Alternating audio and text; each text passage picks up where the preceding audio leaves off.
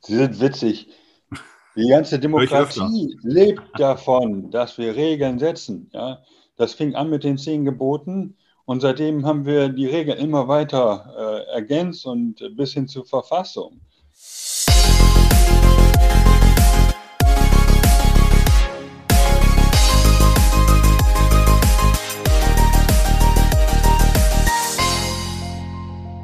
Heute zu Gast in meinem Podcast, und da bin ich ehrlich gesagt ein äh, großes bisschen stolz drauf, ist äh, Dr. Michael Kopert, Sozialwissenschaftler, Projektleiter beim Wuppertal-Institut und vor allem Autor unter anderem des Buches Ökoroutine. Herzlich willkommen, Herr Dr. Kopert. Ja, Hallöchen. Ja, die Ökoroutine. Ich habe es äh, im Vorgespräch schon gesagt. Ich habe es, äh, ist allerdings schon länger her, auch tatsächlich gelesen, das Buch. Und darin, ich muss mich noch mal dran erinnern, äh, schreiben Sie, damit etwas besser wird, muss jemand die Standards setzen beziehungsweise die Verhältnisse ändern, weil sich aus den Verhältnissen, aus der Änderung der Verhältnisse auch das Verhalten ändert. Mein erster Gedanke war, der erste Schritt muss doch sein, die politischen Verhältnisse mal zu ändern, damit das alles so klappt. Ja, was soll ich sagen? Angesichts äh, der Umfragen, scheitert da schon Ihr Vorhaben? Stichwort ökologische Mehrheit? Naja, also der Punkt ist jetzt ja, oder mein, mein Kernanliegen ist, dass die Menschen ihr Verhalten nicht verändern aufgrund moralischer Ansprüche. Also wir wissen, dass die Bürgerinnen eine hohe Bereitschaft haben, ähm, für viele moralisch richtige Sachen, etwa finden sie den Klimaschutz sehr wichtig, aber auf den Flughäfen sieht man dann immer ganz gut, äh, wie sehr es uns gelingt, die Ansprüche, die wir haben, umzusetzen. Die Menschen wünschen sich weniger Autos in der Stadt, aber kaum jemand ist bereit, den Wagen umzustellen, äh, äh abzuschaffen oder stehen zu lassen. Die Leute wollen artgerechte Tierhaltung, aber nur 3% kauft Fleisch aus artgerechter Tierhaltung. Also wir haben eine riesen Diskrepanz seit 30 Jahren schon zwischen dem, was wir wollen und dem, was wir tun. Und jetzt seit einigen Jahren äh, wird meine Botschaft immer stärker auch wahrgenommen, auch in der Politik, auch von den Grünen, dass man sagt, wir müssen die Regeln verändern. Nicht, nicht alle haben das äh, so aufgegriffen. Ganz prominent ist Julia Klöckner, die immer noch äh, kommuniziert, du entscheidest, die also alle Verantwortung bei dem Konsumenten liegt. Das ist großer Unsinn und das ist eine ganz schlimme Botschaft, weil die Konsumenten haben sich nicht für industrielle Massentierhaltung entschieden und Billigfleisch. Das war eine politische Rahmung und das Höfesterben liegt ganz klar in der Verantwortung derjenigen, die die letzten 20 Jahre das Agrarministerium geführt haben und auch Politik in der Europäischen Union gemacht haben. Und jetzt zu sagen, du entscheidest und der Konsument ist verantwortlich, ja, das ist äh, der große äh, mal, damit macht man den Leuten etwas vor. Und damit verlagert Politik ihre Verantwortung auf die Bürgerinnen. Dabei sind doch die, die Politiker sollten dafür verantwortlich sein, dass die Rahmenbedingungen stimmen.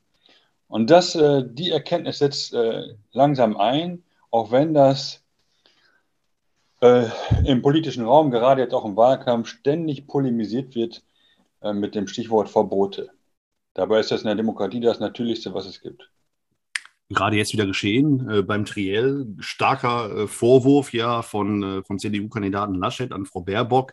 Ihr seid die Verbotspartei und mittlerweile wird das ja als äh, Schimpfwort schon fast, beziehungsweise als äh, Schlechtmachen äh, des politischen Konkurrenten auch genutzt. Dieser Vorwurf, ihr seid eine Verbotspartei, eine Regelungspartei. Ähm, führt aber scheinbar dazu, dass tatsächlich die, die Umfrageergebnisse zurückgehen, dass die Leute das doch eventuell nicht akzeptieren, dass da regulatorisch eingegriffen wird. Gibt es in der Vergangenheit Beispiele, die Sie nennen könnten, wo man sagt, also guck mal, da ist was geregelt worden und das wird heute niemand äh, mehr in Frage stellen? Sie sind witzig. Die ganze Demokratie lebt davon, dass wir Regeln setzen. Ja? Das fing an mit den zehn Geboten und seitdem haben wir die Regeln immer weiter äh, ergänzt und bis hin zur Verfassung. Ja, und äh, es geht gar nicht anders. Die Politik ist nichts anderes, als Gesetze zu beschließen. Ja, und wer sagt, Christian Lindner ist, würde widersprechen. Der würde sagen, okay. jede Regelung, äh, würde Christian Lindner sagen, jede Regelung ist schlecht. Lass einfach mal die Gesellschaft machen. Wir sind doch alles mündige Bürger. dann kann er sich aus dem Bundestag verabschieden. Was will er denn da? Ja? Also zum Beispiel, die FDP hat immer dafür gekämpft, dass der Energiemarkt liberalisiert wird. Ja, das ist jetzt die komplexeste Regulierung geworden, die man sich überhaupt vorstellen kann. Da können Sie ein ganzes Regal mit Paragraphen füllen, äh, damit der Energiemarkt geregelt wird. Vorher, als wir quasi Monopole hatten, war das eine ganz einfache Geschichte mit einem Bruchteil der notwendigen Gesetze.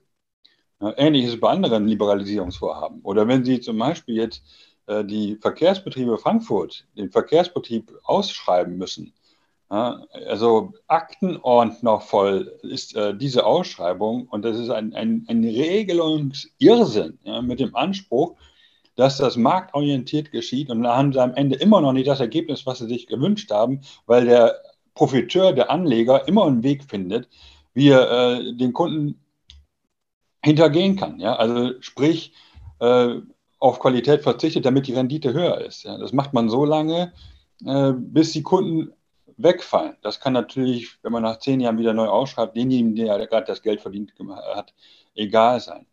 Also alleine jetzt äh, das Anliegen der Liberalisierung hat eine Regelungswut und eine Bürokratie von unfassbarem Ausmaß mit sich gebracht. Und das soll mir Christian Lindner mal erklären, äh, wie er das mit seinem Anspruch dann äh, rechtfertigen will.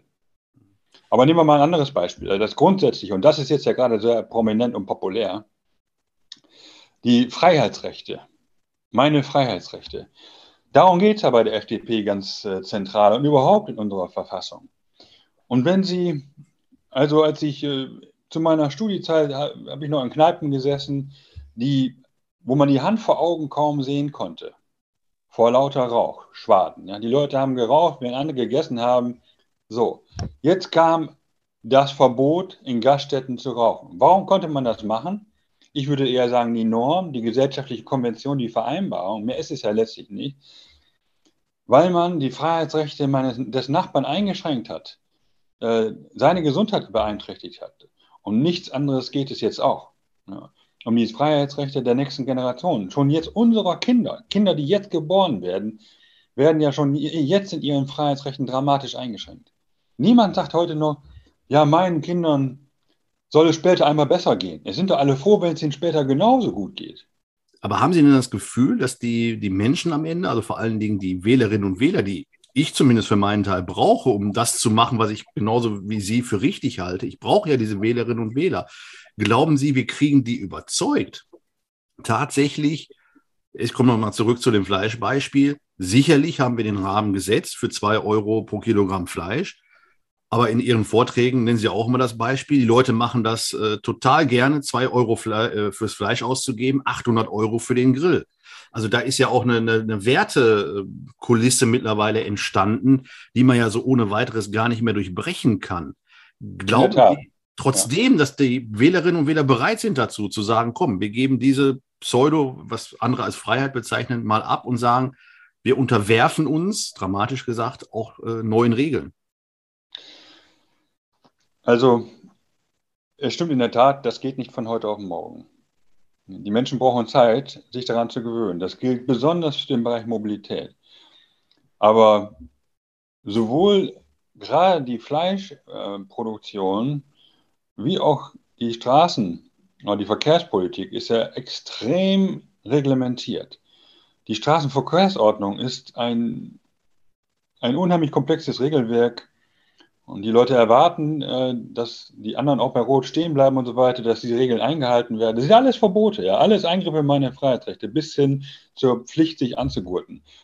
Und beim Fleisch ist es ähnlich. Bevor das Produkt in der Ladentheke erscheint, da muss der Hersteller jetzt schon also hunderte äh, Normen und Regeln und Standards einhalten. Das, ist, das kriegen die Kunden gar nicht mit, aber sie erwarten ein sicheres Produkt. Ja, und sie erwarten, dass der Gesetzgeber diese Normen setzt. Und wenn jetzt der Gesetzgeber sagt, die Norm, zum Beispiel, wie, wie viel Quadratmeter ein Schwein jetzt zum Auslauf hat, also das interessiert den Kunden doch überhaupt gar nicht.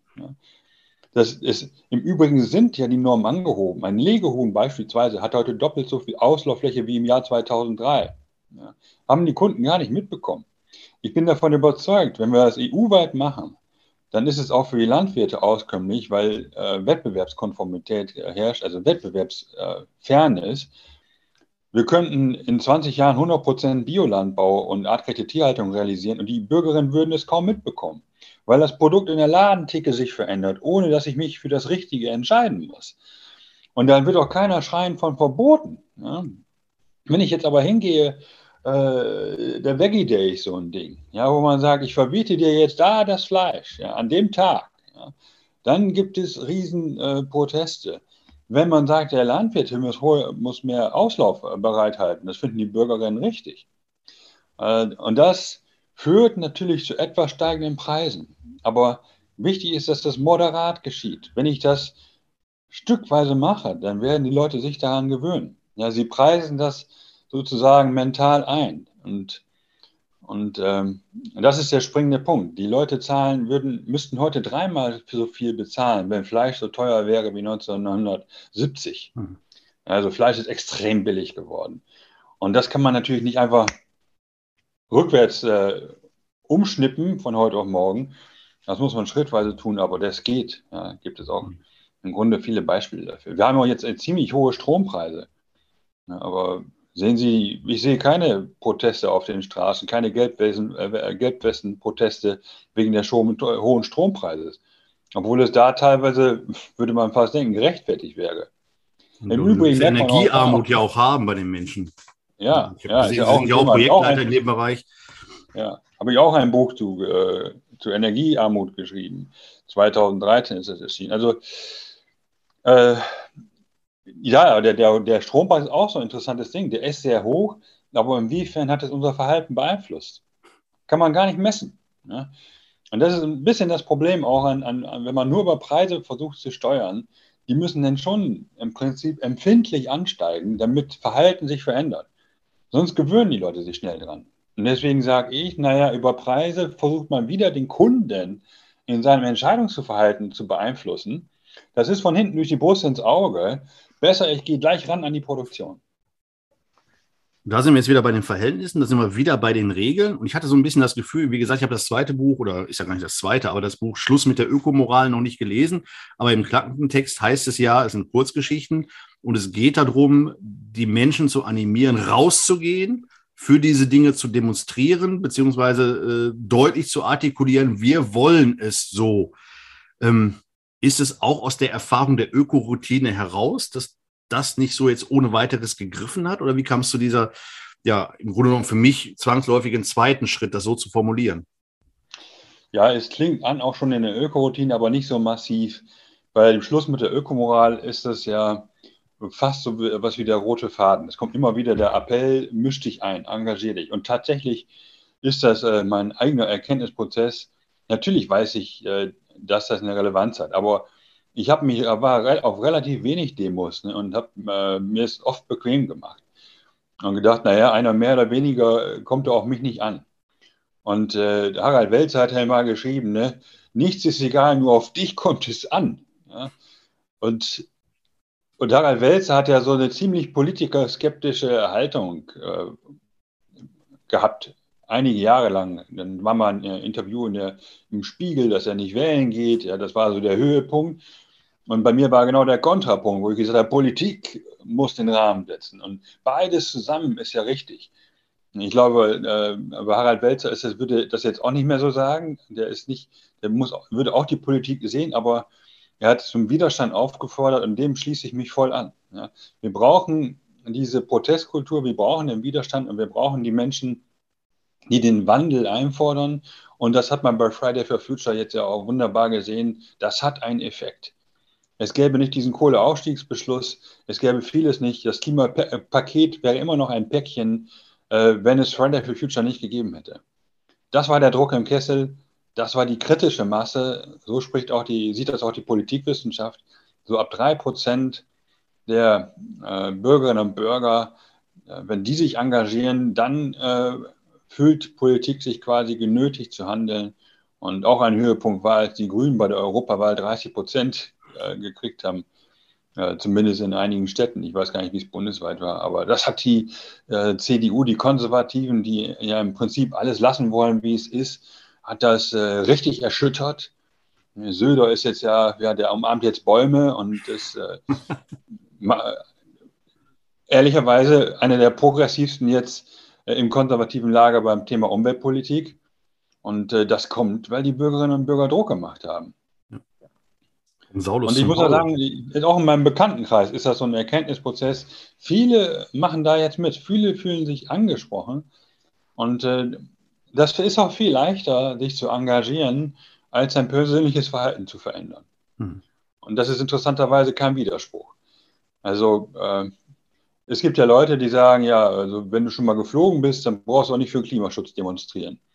Ja, und das ist genau so eine Moralisierungsfalle, in die man sich dann begeben kann, was in der Politik übrigens sehr oft läuft. Äh, gerade gegenüber den Grünen wird häufig dann gesagt, ja, ihr habt ja auch das und du hast ja auch eine Currywurst gegessen und deswegen kann man dich ja gar nicht ernst nehmen. Und ich sage, ich kann fliegen und trotzdem gegen den Ausbau eines Flughafens sein.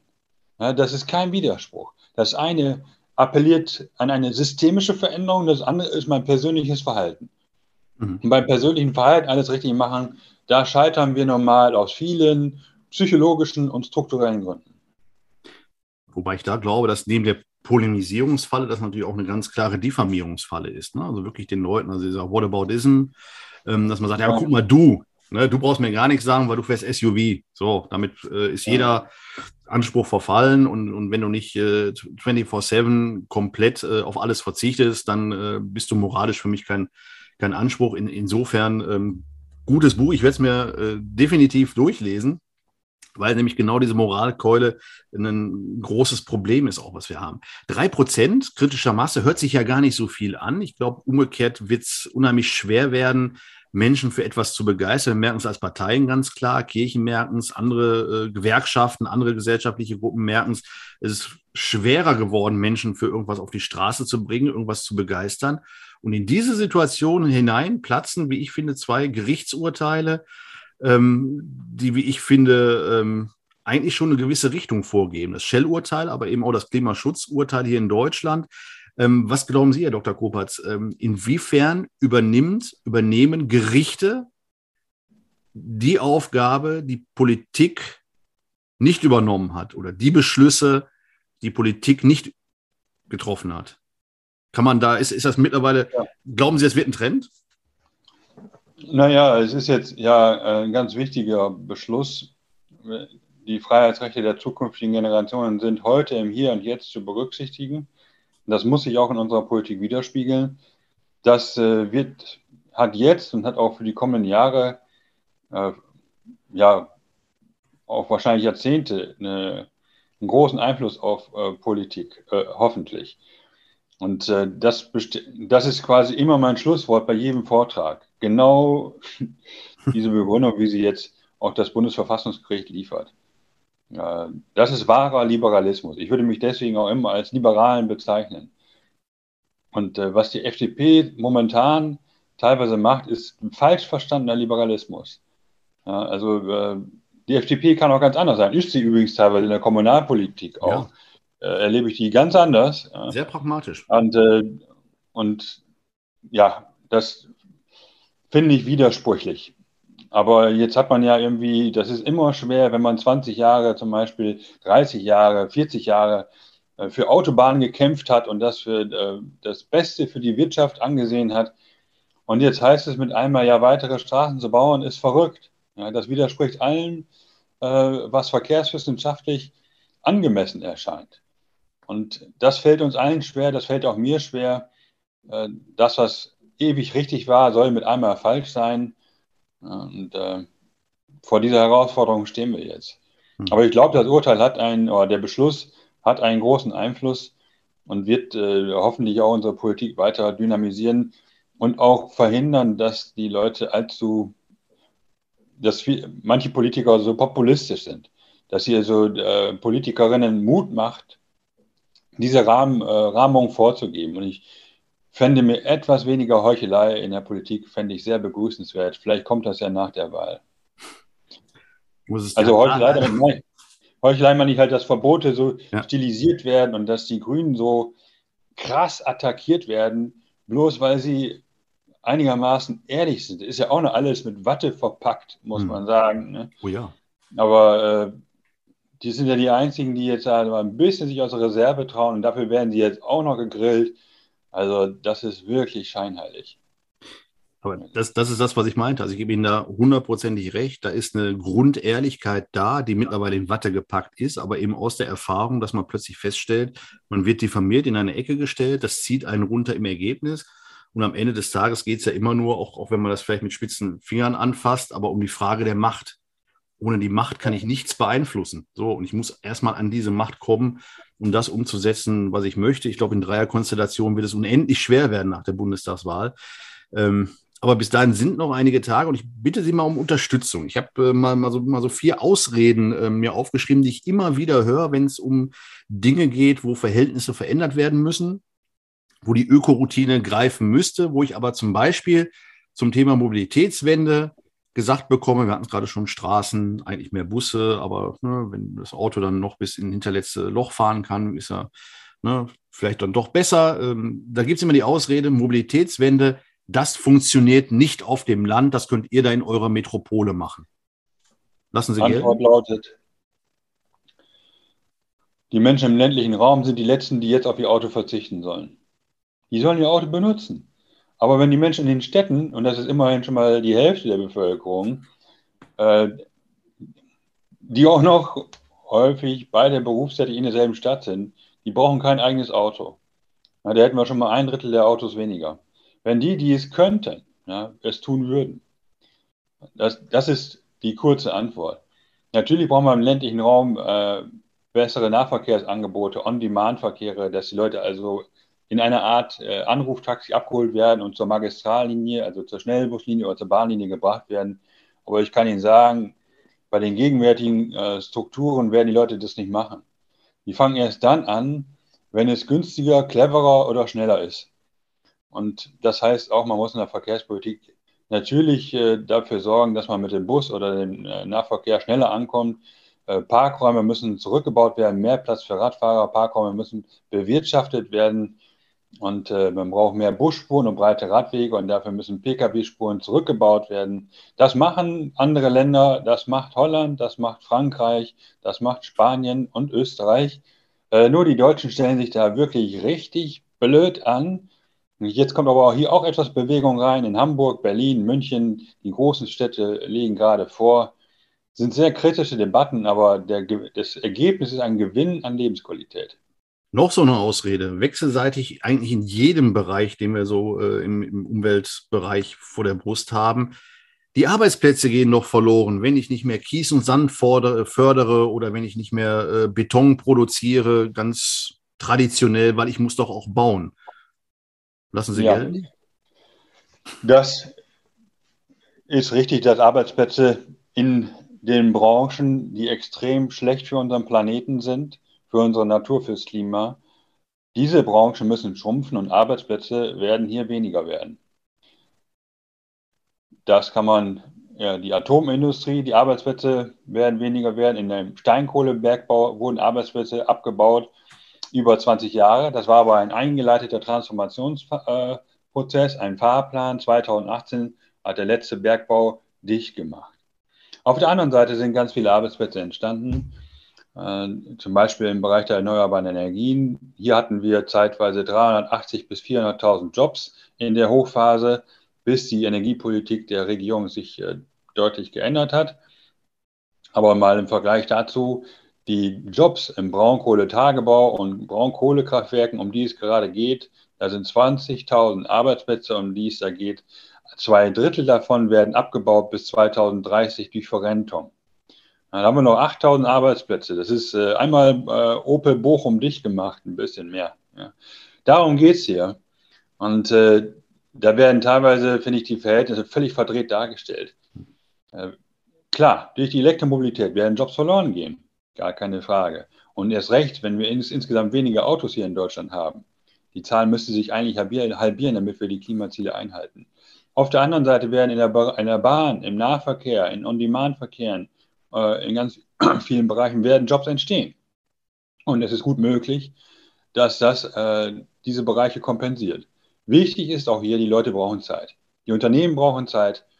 Politik muss die Richtung vorgeben, die Innovationsrichtung. Und äh, die Menschen brauchen Zeit, um sich darauf einzustellen. Auf die dritte Ausrede haben Sie eigentlich schon im Teilaspekt äh, vorhin geantwortet. Was ich immer höre, ist, also ich alleine kann ja nichts ausrichten. Das aber jetzt mal bezogen auf die Frage, wenn ich mit guter Tat vorangehe, meinen Diesel einmotte, dann höre ich von äh, Freunden des äh, Verbrennungsmotors, und ich gender das extra nicht, also von Freunden des Verbrennungsmotors, also wenn ich mein Diesel einmotte, guck mal, dann fährt so ein Schweröltanker da irgendwo und äh, in China noch, noch viel mehr, also da brauche ich doch nicht mit anfangen. Stimmt? Genau so ist es. Und deswegen kommen wir auch nicht beim persönlichen Verhalten von der Stelle, weil sich das jeder denkt. Das ist eine, eine psychologische Dilemmasituation. Und deswegen würde ich auch, also wenn ich mich mit Freunden treffe, äh, vermeide ich auch diese Diskussion. Die, äh, weil das macht bloß schlechte Stimmung ja, und verändert ja. nichts. Und äh, was ich mir von meinen Freunden dann wünsche, ist, dass sie wenn Politik die Rahmenbedingungen verändert, dass sie das unterstützen. Und da sagen alle, ja, da bin ich dabei. Ja. Äh, höhere Preise, weniger Parkplätze, kann ich mir alles vorstellen. Ja. Äh, ich will fliegen können, aber ich finde es völlig okay, wenn Flughäfen nicht weiter ausgebaut werden. Das ist äh, interessant, dass man das persönliche Dilemma so auflösen kann. Gleichwohl hat persönliches Verhalten manchmal Vorbildcharakter und das gilt vor allen Dingen für Leute, die prominent sind der Oberbürgermeister, die Landeslandtagsabgeordneten, die Bundestagsabgeordneten, ich als Referent. Ich werde gefragt, ne, wie sind Sie denn hier und so. Ja? Genau. Äh, bei welcher Bank sind Sie? Haben Sie Ökostrom? Und dann ist natürlich gut, wenn man sagen kann, hier stimmt das, was ich erzähle, mit dem, was ich persönlich tue, überein. Ne, ich lebe, habe kein öko-perfektes Leben, aber ich äh, bin weit über der Norm, sage ich mal, und äh, versuche vorbildlich zu sein. Und äh, das Allerbeste ist natürlich, wenn der Papst mit seinem Fiat Punto bei den Vereinten Nationen vorfährt. Also es gibt keine Ausrede mehr für niemanden, seit äh, der Papst das macht. Wobei ich auch viele kennen, die sich den Papst nicht unbedingt als Vorbild nehmen wollen. Aber beim Bereich Mobilität lassen wir es mal durchgehen. Beim Triell vor einigen Tagen sind die drei Kandidaten gefragt worden, äh, so sie denn ins Kanzleramt einziehen, Kanzlerinnenamt einziehen würden, was da wohl die erste Amtshandlung wäre. Jetzt äh, tauschen wir mal die Rollen, Herr Dr. Kopatz. Also Sie sind jetzt äh, der Landespolitiker und Sie ziehen äh, im Mai 22 in den Landtag ein. Sie sind in der Regierung. Die ersten drei Punkte, die Sie anleiern, sind? Also ich würde gerne Chef vom Verkehrsministerium werden. Gar nicht Umweltministerium. Hm? Ich hätte es gesagt Umweltministerium. Nein, nein, da sitzen ja die ganzen Ambitionierten sowieso schon im Ministerium. Das Umweltministerium okay. ist von äh, Frau Schulze, das sind ja, die wollen ja alle das Richtige. Die Gegner sitzen beim Altmaier. Ja? Und auf Landesebene wird das genauso sein. Also ich würde äh, dafür sorgen, dass äh, das Land, dass vom Land keine Unterstützung mehr da gibt, weitere Straßen zu bauen. In der Verkehrspolitik ist das erstmal das Mindeste, was passieren muss. Wir reden jetzt hier noch gar nicht von Verlagerung, Ausbau und Nahverkehr. Da ist ja einiges auf den Weg gebracht. Wir müssen erstmal dafür sorgen, dass der Lkw-Verkehr nicht weiter zunehmen kann und der Pkw-Verkehr. Und das kann er natürlich. Äh, er wird dazu, wir laden ihn gerade dazu ein. Ja, es ist eine Einladung an den Spediteure und Amazon und Salando, noch mehr Güter mit der Bahn zu transportieren und auch noch Getränke, you name it, und frische Produkte. Ähm, wenn man die Straßen weiter ausbaut, und da würde ich sagen, hier ist Schluss. Mit mir würde auch kein Flughafen ausgebaut, keine Brücke gebaut. So, das würde ich gerne sofort unterbinden. Und das äh, in der Landwirtschaft, ja, auf Bundesebene würde ich auf europäischer Ebene für höhere Standards kämpfen. EU-weit, mit mir gäbe es kein Mercosur, kein CETA und kein TTIP oder wenn, dann nur mit den höchsten Standards. Ich würde es umkehren, ich würde diese äh, Handelsabkommen so aufstellen, dass man sagt, die jeweils höchsten Standards des anderen Landes, das ist die Norm.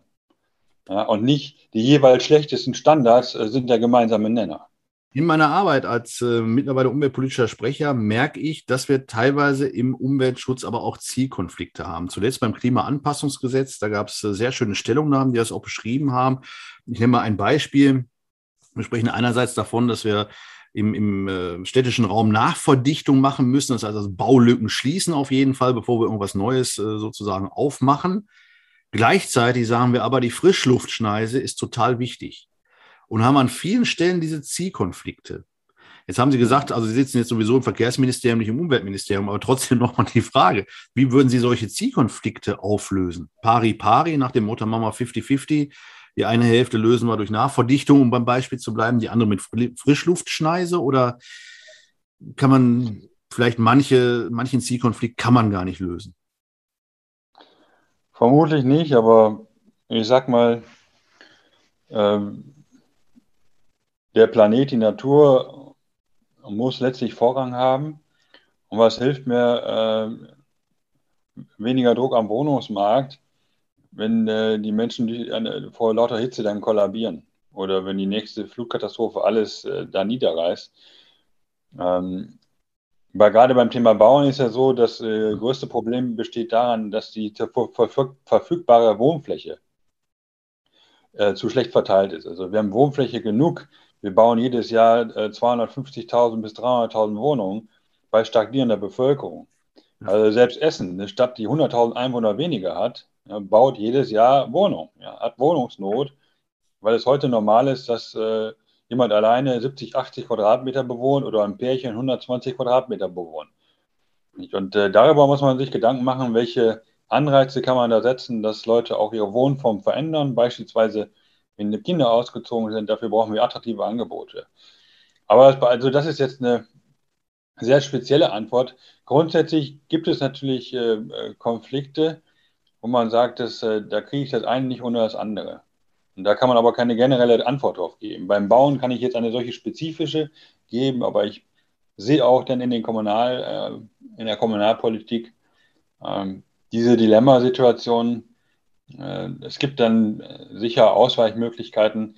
Aber was halt eben auch nicht geht, ständig zu sagen, ja, das ist jetzt so dringend, äh, hier die Firma und dieses Gewerbegebiet oder diese Wohnung, das geht halt jetzt vor, wir brauchen diese Jobs. Und dann pfeifen wir jetzt auf den Klimaschutz. Das, das ist ja genau das, was seit 20 Jahren geschieht. Und damit muss Schluss sein. Also ein Appell der vernünftigen Zielsetzung, im Kommunalen zumal, und da habe ich gesehen, in Ihrer Tätigkeitsbeschreibung sind Sie ja auch äh, beim Thema kommunaler Klimaschutz und ich glaube auch Klimaanpassung ähm, unterwegs nach den Starkregenereignissen, nach der Flugkatastrophe, die wir in, unter anderem in Nordrhein-Westfalen hatten. Ähm, was würden Sie sagen oder einem kommunalen Bürgermeister raten, was er oder sie als erstes jetzt mal angehen sollte, ob im Flutgebiet gelegen oder nicht, äh, um sich auf die Klimaveränderung einzustellen? Sie sind auch, glaube ich, immer noch Stadtrat, ne? oder ist, ist ja, Osnabrück? Ich bin noch im Stadtrat. Ähm, also was würden Sie dem Oberbürgermeister da raten? Ja, ad hoc gibt es da ja nun äh, keine Handlungsmöglichkeiten. Also klar, Anpassung, eben halt möglichst wenig versiegeln, viel Begrünung und so weiter. Also alles das, was das Stadtklima positiv unterstützt oder was es, was eine abkühlende Wirkung hat, äh, vorantreiben. Ähm, ansonsten, ja, muss jeder Bürgermeister dafür sorgen, dass wir beim Klimaschutz vorankommen, damit es insgesamt nicht noch heißer wird. Und tatsächlich ist ein ganz zentraler Ansatzpunkt hier das Bauen. Ja, also das Sanieren auf der einen Seite, ähm, dann die Abrisssanierung müsste man möglichst vermeiden und man müsste möglichst Neubau vermeiden. Und vor allen Dingen äh, muss man kompakt, also was heißt vor allen Dingen, aber man muss auch kompakter bauen. Die Einfamilienhäuser sind äh, energetisch betrachtet und auch von der Energienutzung später die ineffizienteste Art der Ressourcennutzung. Also wenn ich möglichst viele Wohnungen schaffen will, auf möglichst äh, knapper Fläche, muss ich schon äh, in die Höhe bauen. Das ist halt, äh, kann man sagen, ist nicht eine Frage von links und rechts, sondern einfach eine äh, Frage von Notwendigkeit. Hm wäre dann die Eigentumswohnung statt des Eigenheims, äh, kollidiert dann mit dem Wunsch äh, vorzusorgen fürs Alter, ne? was man auch nicht vergessen darf, dass das im Hinterkopf vielleicht auch nochmal mitschwingt. Ne? ja gut, die Eigentumswohnung kann das ja sein, auch äh, im vierten Stockwerk. Ist in Hamburg ist das gang und gäbe und ganz selbstverständlich, in München mhm. auch. Dann, wenn es teuer ist, sind die Wohnungen ja auch kleiner und da hat auch nicht jeder ein Einfamilienhaus. Nicht so in Räumen äh, äh wo es dann günstiger wird, äh, Grundstücke, da machen die Leute das weiterhin und die Kommunen äh, hauen sich da gegenseitig in die Pfanne, mit billigen Grundstückspreisen äh, locken die Leute raus, dann pendeln die Leute in die Stadt. Äh, das ist im Prinzip, müsste man auch auf Landesebene versuchen zu unterbinden, dass da mehr Kooperation stattfindet. Aber ähm, das, das Einfamilienhaus ist ja in Hamburg so diese Diskussion gewesen, auch angeblich wollen die Grünen das verbieten. Das ist ja nicht so. Es sind viele Einfamilienhäuser gebaut worden mit Unterstützung der Grünen. Aber jetzt, wenn die Flächen so knapp sind, und das merken sie in den Städten ja, sie haben auch überall Proteste in der Regel gegen Neubaugebiete. Die Bürger wollen nicht, dass vor der neuen, äh, vor der, vor der Nase gebaut wird. Und da muss ich sagen, okay, wenn das keiner will, ja, aber wenn das, äh, wenn Wohnungen aber äh, gebraucht werden, weil die Menschen danach äh, das einfordern, dann muss ich mal äh, sehen, wie kann ich das so effizient und effektiv wie möglich tun. Also, und da ist halt das Mehrfamilienhaus, das sehr attraktiv sein kann. Da gibt es ja ganz, äh, ganz viele Beispiele, wo man Lust hat einzuziehen. Ich etwa das Quartier Vauban nehme in Freiburg, die haben alle drei, vier Geschosse, die Gebäude. Das sind sehr attraktive Wohnungen, äh, alles autofrei, da ist eine Quartiersgarage, wunderbar für Kinder. Das geht auch, wenn man im dritten Stock wohnt. Naja, und äh, da habe ich ja so einen enorm geringen Flächenverbrauch. Ich habe im Vergleich enorm wenig Beton oder Baustoffe verwendet und ich habe auch den gering, geringsten Energiebedarf durch die kompakte Bauweise. Es gibt also drei Gründe, die dafür sprechen. Also warum nicht machen, wenn die richtigen Verhältnisse gelegt sind, wenn die richtigen Regeln gesetzt äh, werden. Das wird hoffentlich der Fall sein nach der kommenden Bundestagswahl, nach der kommenden Landtagswahl. Ich habe gesprochen mit Dr. Michael Kopatz, der mit mehreren richtig guten Büchern äh, den Grundstein gelegt hat für eine Denkweise, die uns alle, glaube ich, äh, nach vorne bringen wird. Und äh, Herr Dr. Kopatz, vielleicht ganz zum Schluss so Ihre Prognose, um Gottes Willen nicht nach Prozenten äh, des Wahlausganges, aber gelingt es uns, ich nenne es immer progressiv ökologisch, eine ähm, progressiv ökologische Mehrheit hinzubekommen ab Oktober? Tja, ich wünsche es mir. Also, ähm, oft ist es so, dass äh, wirkliche Wende oder Veränderung äh, tragfähig nur dann kommt, wenn auch Konservative mitregieren, weil dann alle denken, okay, es geht anscheinend nicht anders. Wenn sogar die CDU das mitmacht, dann wird es wohl richtig sein. Aber eine, äh, eine richtige, einen richtigen Sprung nach vorne, das wäre wahrscheinlich gut, wenn es äh, zumindest äh, Rot-Grün in der Regierung wäre. Aber wir werden sehen. Man hat es nicht in der Hand und ich bin gespannt. Wir werden auf jeden Fall alles dafür tun. Das finde ich ein sehr, sehr schönes Schlusswort, das mit dem Rot-Grün, Herr Dr. Kovacs. Nochmal vielen herzlichen Dank und äh, toi, toi, toi. Danke auch. Alles Gute.